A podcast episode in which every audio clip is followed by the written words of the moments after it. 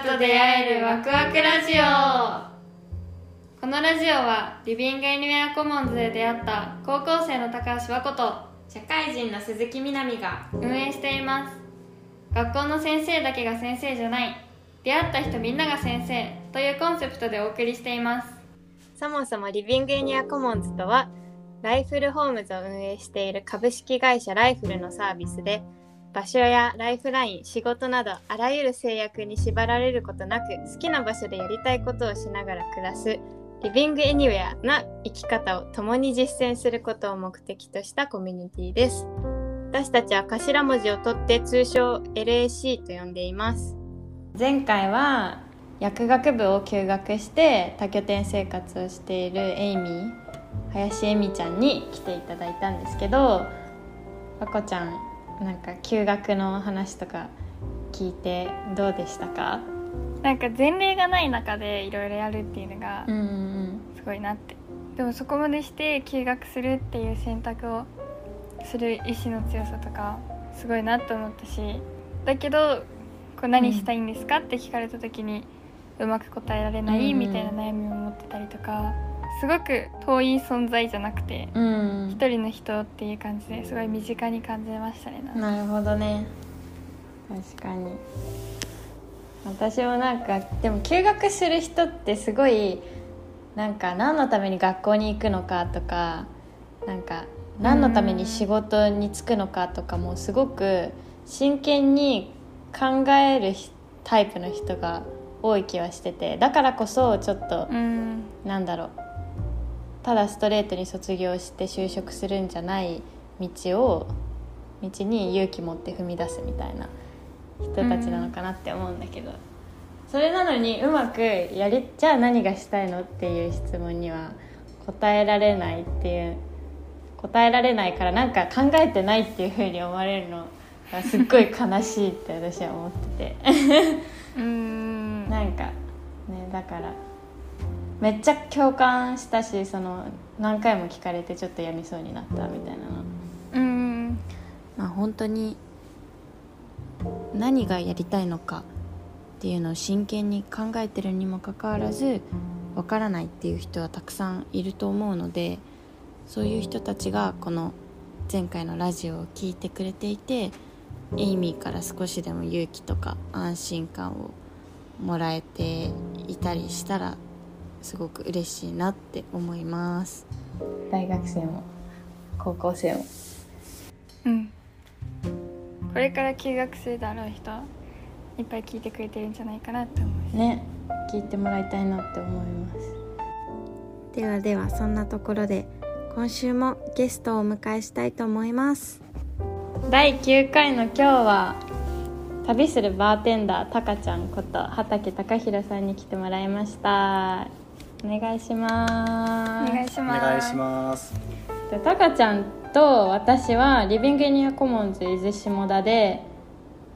先月かうん。9月、うん。2ヶ月9前、2ヶ月前かにうん。初めて会ったんですけど、なんかミュージカルがお互い好きみたいな話でちょっと盛り上がったへりー。まあたかちゃんには私の企画にすごいあの参加してもらったりしてあの、まあ、私のカフェに本を寄贈してくれたりとかね地域の事業、ェね。そうそうブックカフェ。あのあブックカフェのお話しましたっけ？いやラジオではしてないね。してない。そうブックカフェ始めたんです。うんそこに本当あまあ先月開けたばっかだから本をあの寄贈してもらいたくてあの募集かけてたら早速タカちゃんが家に帰ってから送ってくれたりとか、段ボールあすごい。パンパンに詰めて。そうパンパンに詰めてメッセージ付きでおすすめ本のそのリスト付きで送ってくれたり、そうしてたんですけど、まあ、なんかタカちゃんのバーテンダー旅するバーテンダーとしてのあの活動の詳細とかなんだろう背景にあるあの思いとかそういう部分を私もちゃんとまだ聞いたことがなかったなっていうふうに思って今回ラジオで和子ちゃんと一緒にいろいろ聞いていけたらいいなと思ってとっても楽しみにしてますありがとうございます。本当にね呼んでいただいてありがとうございます。いえいえこちらこそ。よありがとうございます。で旅願いしす。るまバーテンダーって、まあ、何してるのっていうところから説明をすると、まあ、本当にもうね、文字のごとく旅しながら今バーテンダーをやってるんですけどでそのバーテンダーをどういうふうにやってるかっていうと全国各地のゲストハウスとかホステルさんとかあとはえっともう明日？明日っていうかまあ11月の20日から21日 LAC の和歌山拠点の、えっと、リコっていうところから発信で町おこしのイベントをやるんですけど、この町おこしイベントでカクテルバーを出店したりとかあとは、えー、とゲストハウスのバーを借りてバーテンダーをやったりとかいろいろバーテンダーをやって集客をするもしくは、えっとゲストハウスホステルさんの宿泊者さんを楽しませるみたいなことをやってます。うーんなるほど。これまでにも LAC 使ってそういうイベントをやったことあるんですか？LAC でいうと八ヶ岳がすごい多くて、うん。多分4回5回は行ったのかなやったのかな。えーいいい感じのバーあるもんね、そういい感じのバーが八ヶ岳の2階に、えっと、すごい大きなガラス張りのラウンジがあるんですけど、うん。そこからも、まあ、昼間は太陽光が差し込んでてすごい気持ちいいし夜は夜でなんだろうなペンションにいるみたいな、うん。うん、でうん。お酒の種類も結構あるのでそこでカクテル作ったりとか、まあ、宿泊者さん同士でお話しして盛り上がったりとか。本当になんだろう旅とバーってすごい相性がいい。みんな旅して行った先で、まあ、飲む人は飲むしうんうん飲めない人もノンアルコールとか作れるからそういうのでいろいろお話をしたりとかしてます。えー、なるうん、ほどバーテンダー。緊張するね。うん、緊張 しない雰囲気。気をちょっと作りたいんだけど私も緊張するんだよね、本当に。じゃあ私がめっちゃ疑問をぶつけてオッケー。行かせていただきますね。オッケー。そもそもバーテンダーっていうのはうん。どういうお仕事の人なんですか？バーテンダーっていうのは、えっと、カウンター側からお酒を出したりとかお酒を作る人のことを、まあ、すごい広い意味でバーテンダーっていうふうに呼んでるんですけど。で私のイメージだと、あのなんか銀色のうんうんうん。筒みたいなやつをめっちゃ振ってるイメージなんですけど。うん。その人で合ってますか？大体合ってますね。振ってる人は、うん、少なからずバーテンダーですね。でもバーテンダーイコールフルじゃないってことなの？うんそうですね。振ってるのは多分バーテンダーぐらいしかいないからそういうイメージがついてるのかもしれないですね。基本的に振らないことも結構ある。例えばハイボール作ったりうん。ジントニック作ったりとかうん。簡単なものは振らないけどでもあれを作る人もバーテンダーだし、うん。うん、居酒屋さんとかの募集見てみると別になんかバーカウンターとかはないけどバーテンダーの募集とかがあったりするからお酒を作るお酒を提供するのは本当に広い意味でバーテンダー。へうん。えそうやって募集がかかっバーテンダー募集みたいになった時にうん。応募する人っていうのはなんか資格を持ってる人たちなの、それとも自称でも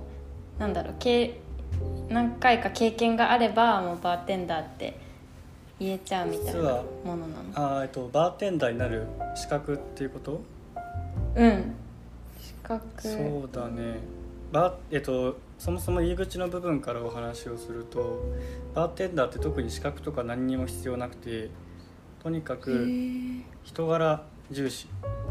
人柄重視。面なところ白いがすごい多くてで実際そのバーテンダーの多分2人のイメージってすごいお酒詳しいで銀色のね、シェーカーをシャカシャカ振ってる落ち着いてる大人なイメージだと思うんですけど。めっちゃ合って合ってる。だと思うんですけど結局お酒がまずくてもその人柄でお客さんが集まってくるから、うん、ん。本当に最悪お酒まずくても全然いい。人に集まってくるんですよね。バーテンダーさんってだからお酒の知識なくてもいいしうーんなんだろうね飲食の経験がなくてもいいしとにかくうん。なんだろうなバーをやりたいとか人柄がいいとかそういうのだけでもう全然いい。バーテンダーとしての資格はある。うーん。へ初めて知りました。もちろんね資格とかもあるのよ、バーテンダーの資格とかもあるけどそれはバーに入ってから何年勤務してやっとこの資格が取れますよとかうん。そういうのはある。けど入り口は本当に広い。誰でもいい。誰でもいいというか、うん、熱意さえあれば誰でもなれる。タカちゃんはいつ頃からバーテンダーになったんですか？バーテンダーになったのは大学4年生の時かな。へえ大学4年生の時に何かバイトをしたいなって思っててで飲食経験はもともとやってんいろいろやってたから何しようかなって考えた時に映画の「007」っていう映画があってそこのジェームズ・ボンドっていう主人公が必ずウォッカマティーニっていうのを飲むんですよ作中で。でそれを見てうわかっこいいなってマティーニっていう響きもかっこいいし大人な飲み物俺もたしなみたいなって思ったのとあとは小説で「えっと、夜は短し歩けよ乙女」っていう小説があってそこの作中に月面歩行っていうバーが出てくるんですけどそこがお酒が全部オール200円で飲めちゃうで実際にその作品のことを調べてたらその月面歩行っていうバーは実際にあるバーでへえそう。でそれが新宿にあったからじゃあそこに行ってみようと思ってそこの作品の元になったバーでマティーニを飲んでああバーテンダーってかっこいいな。って思ったところからちょっと俺もバーテンダーやってみたい。っていう単純な憧れで最初は入りましたね。なるほど芸術作品の登場人物に惹かれて。うん。そう。だから実在するお店に惹かれて入ってったんですね、そこが入り口だったんだタカちゃん。にそうなんですよね。でバーに来るお客さんもすんごく大人っぽく見えたというかすんごくかっこよく見えてあのよく映画のワンシーンとかでロックグラスってわかります？わかんない。ちょっと背の低い低いなんかねなんて言ったらいいんだろうな、あなんかそこが熱いような。違うあそうそうそう。で氷をいくつか入れてうん。ウイスキーとかを入れるんだけど、それでなんかこうやって指でさ氷を回してカランカランみたいなってやっててかっこいいって思って。実在するんですね。そういう人が実在するんだね。実在する実在する。俺もやる。へえでやってでもその最初に勤めたバーが常連さんばっかりのところだったから、割と距離が近くて「じゃあ飲んでみる?」って言われてで飲んだらやっぱり最初飲むとすごい辛いしうん。喉も熱くなるし胸も熱いしうわこんなのみんな飲んでるんだすごいなと思って。その辺りからこれをスマートに飲めるような大人になりたいって思ってウイスキー勉強したりとかうんラムの勉強したりとかお酒の勉強したりしてだんだんだんだん自分でカクテルも作れるようになってきてそれを美味しいって言ってもらえる人が現れてもう嬉しい。単純に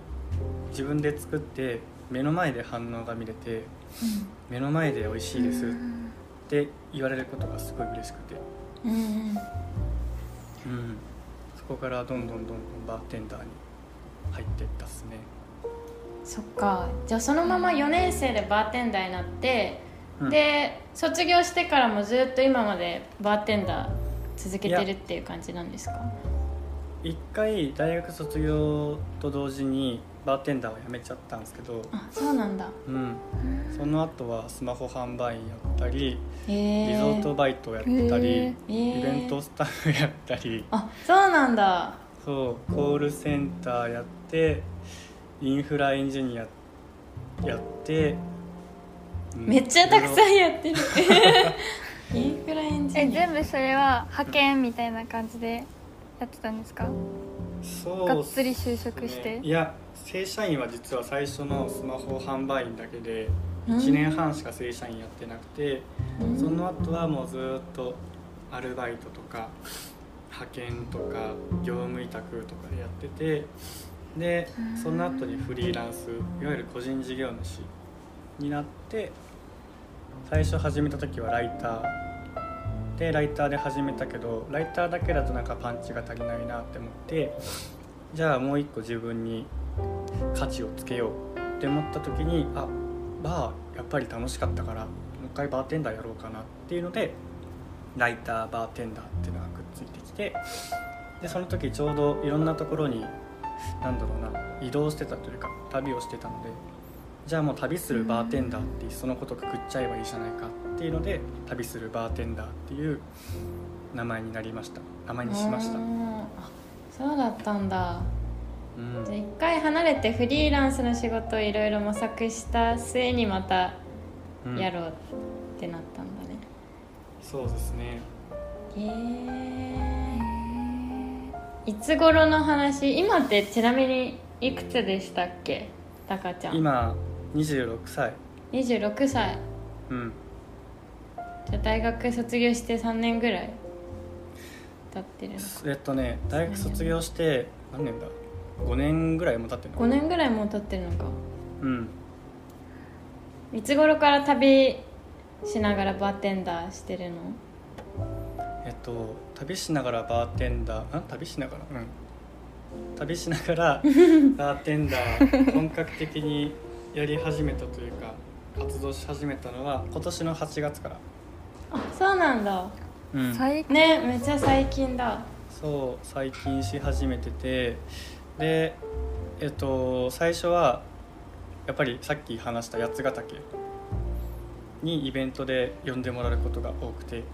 この日こういうイベントがあるんだけど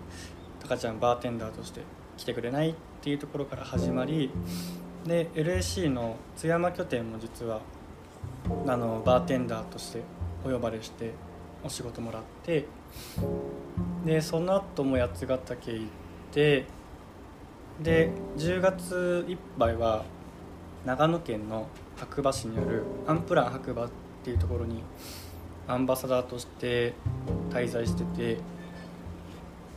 でそのアンバサダーっていうのが、えっと、アンプラン白馬っていうのはゲストハウスなんですけどそこのゲストハウスの魅力を発信する人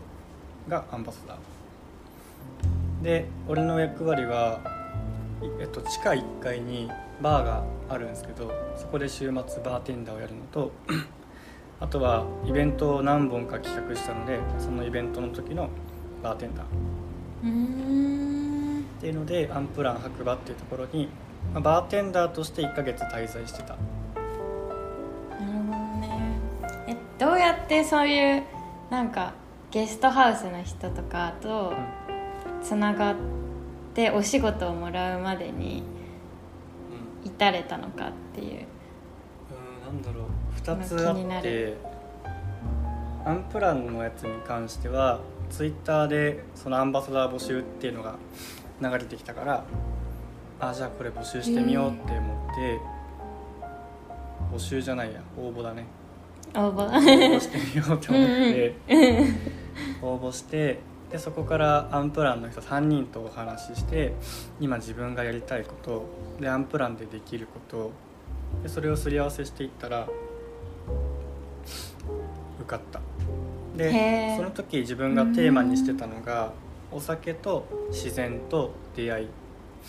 この掛け合わせをずーっとやりたいなって思ってた時にそのアンバサダー募集が来たからちょうどね星空見ながらお酒飲んでみんなでワイワイしたいですとかうんいうお話をしたらすごい面白がってくれてじゃあ一緒にやりましょうっていうので自分から、うん、検索したりとか SNS とかで常にアンテナ張ってるっていうのが一歩。でもう一つは呼んでもらった、まあ、呼んでいただいた場所で自分のことを気に入ってくれた人がいたらその人づてになんかどんどんどんどん旅するバーテンダーのなんかタカちゃんってやつがいるらしいよっていうのが広まっていってうん。じゃあなんかこういうお仕事どうですか？とか連絡が来たりもする。うん。お客さんの層っていうのはどういった方が多いんですか？お客さんの層うん年代でいうと20代から40代の人。特に20代の人がすごい多いかなっていうイメージ。でお客さんの層としてはうんそうだな。フリーランス、まあ、個人事業主の人が6割ぐらいであとはリモートワークしてる人が4割ぐらいですね。だからもうみんな旅しながら仕事をしてる人がほとんど。旅しながらそのバーテンダーやってるとすごいいろんな人と会うと思うんだけどうん。なんか、まあ、8月から始めてみて印象的ななんか出会いとか出来事とかってありましたか、うーん。バーテンダーとして、まあ、バーテンダーやってたから出会う人っていうよりかはゲストハウスとかホステル回ってるからこそ出会えた人っていうのがたくさんいて、うん。うん、その中でもすごい衝撃的だったのがなんだろうな。仕事を仕事とし仕事を仕事と思ってない人がいて。うんでその人はゲストハウスとかホステルとかそういう場所に人を紹介してその紹介手数料で生活をしているっていう人と10月かな10月に初めて会ってでその働き方というかそれはいつからやってるのって聞いたらもう19歳ぐらいからやってるっていうふうに言ってて。でまあ、コロナとか始まるそう19歳から今28なんだけど9年間ぐらいもずっと長い。長いよね。かも。そ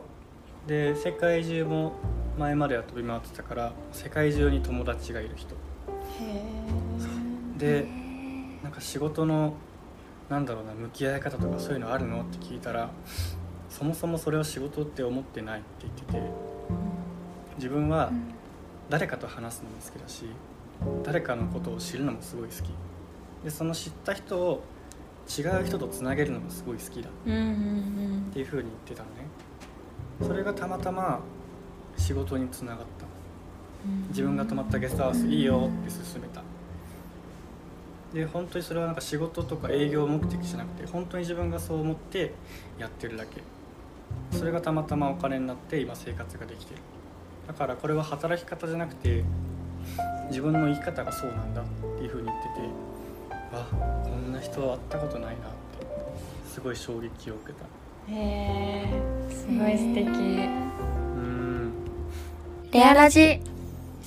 すごい憧れると思うんで私も多分高校生とか大学生で、旅しながらバーテンダーやってる人がいるって聞いたらうん。そんな働き方自分もしてみたいって思うとうん。思うんだけど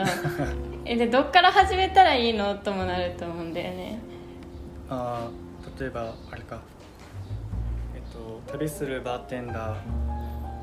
みたいに働きたいってなったらどっから始めればいいかそうそうそう。なんかお金も心配だし食べていけるのかなみたいな。うん。本当にぶっちゃけた話をするとうん。生活はかなり苦しい、そうなんだそうかなり苦しいけどうん。正社員時代の時と今どっちがいいかって言ったらお金がもらえて安定した生活ができる正社員よりももう何でも自分の裁量でできて自分の好きなことをできる、まあ、生活は苦しいけどね。今の方が心がずっと豊か。すごい軽い。うん。へえうん、で最初はうーんなんだろうね旅しながら働いてみたいって一個の選択肢だなって思ってて。うん。で俺はいろんな職種を経験したからこそあまず正社員って自分とあんまり合わないなって思ったしデスクワークも向かないなって思ったし。うん。インフラエンジニアとかコールセンターとか。うん。ただ、うん。人と会って話すことだったりとかカクテル作ることは楽しいなって思ってた。だからまずはうん。今自分がやりたいことをとりあえずやってみる。でそれでやってみてあこれ楽しいなって思ったらそれをどんどんどんどんやっていけばいいと思うしなんかこれ違ったなって思ったらそれはそれでいいと思ってる、うん、うんやらない後悔よりもやった後悔の方が絶対に前に進めるから。なんかもう50歳になってあああの時旅しとけばよかったなって後悔するんだったら、うん。もう今やれる理由をとにかく考えてやってみる、ね。できなかったらできなかったでそうそうそう。できなかったらできなかったでそれはもう自分で合わないできないって分かった経験というか知識になるからうんうんそうやっていってどんどんどんどん自分のやりたいこと求めることってなんだろうなっていう先に例えばあそっかタカちゃんが言ってた旅するバーテンダーこれだってなったんだったらそういう働き方をするのはいいんじゃないのかなって思う。うんうんまずは自分が何が好きで何が嫌かを見極める、でそのために今ワクワクドキドキすることをとりあえずやってみるっていうのが一番最初かなって思う。めっちゃいいお話。ねめっちゃいいお話。タカちゃんにとってはじゃあもう旅するバーテンダーっていうのはもう結構天職。あこれだなっていう感覚を得られてるものっていう感じなの、楽しいは楽しいんだけどずーっと続けていけるかって言ったら多分そうじゃない気がしてる。へえだから今もずーっと探してる、うーん。旅しながらバーテンダーやっていろんなところ行ってうん。フルーツとか野菜とか地のもの食べてじゃあこのフルーツとこのお酒を使ってこういうカクテルを作ろうとか。でそのカクテルを誰かに飲んでもらう。それもすごい楽しいんだけど。うーん。果たしてこれが天職かっていうとちょっと分かんない、わからない。うん、うん。だから今はいろんなことをやってるで自分のできることを今やってる。自分のできることはお酒を作る。うんそのお酒を、まあ、発信する。で地の野菜とかフルーツを使ってなんかその地域の少しでも PR になったらいいなと思うから、そういうことをやってる。でできることからどんどんどんどんあこれできるんだったらあれもできるかもなっていう風に派生ができるから、うん、自分のできることを今探してる状態かな、なるほど。うん、直近でバーテンダーとしてなんかやってみたいこととかうん、なんだろう挑戦したいことっていうのはある？直近でっていうよりも来年くらいから自分のお店を持とうかなって今考えてて、えー、そうなんだ、うん、それはもう固定の店舗？それとも移動式とか？うんうん。いや固定の店舗でえー今やろうって考えてて、っていうのも旅しながらバーテンダーをやってるといろんな人から「いやお店やりなよお店やりなよ」っていう風に言われててそうお店やるっていうのにもや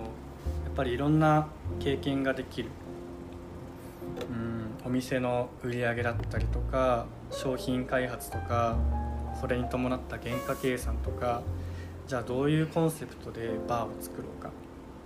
どういうお客さんに来てほしいかじゃあそのお客さんが来るためには自分はどういうサービスをしようかとかお店経営に関するあらゆることを考えるから結果的に旅するバーテンダーを今後続けていくんだったら一回お店を持って経営者としてやってから旅するバーテンダーをやったらゲストハウスとかホステルの人もあこの人お店経営してるんだったらじゃあ任せて安心だなっていう信頼にもつながるからうんからね一回お店を持つのはいいかなと思って旅しながらうんちょっとね縁があるところに縁がある土地に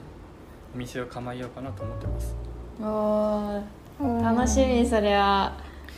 ねそれも旅しながらお店出す場所とかも見つけていく感じですか？えうんそうしようかなって思ってるただねお店を出すって考えるだけでなんかもう緊張してきちゃうめちゃくちゃ。できんのかなってすごいもう。数字がとにかく苦手だから。あ数字がね。そう、なるほどね、うん、そこもできる理由を考えようってさっきなんかアドバイスもらったから、同じ言葉をかけて勇気づけてあげます、ありがとうございます。そうね。なんか緊張するとかできるかなっていう不安って結局自分の理想が高すぎるからそうなっちゃうんだよね。あうんあそれはよくもいいことだと思うけどね。うん。プレッシャーになりすぎないっていうとこ。そうだね。でもそれをできない理由にはしたくないから。ろとりあえず不安でもドキドキしててもやってみる。そしたら意外とできるかもしれないし。うんうんうんうんしかもそうやってお店やってみなよって声かけてくれる人がいるってことは、うん。なんかいざやるってなったらサポートしてくれる人たちがすでに集まってるってことでもあると思うからなんいいこかもうと言うね。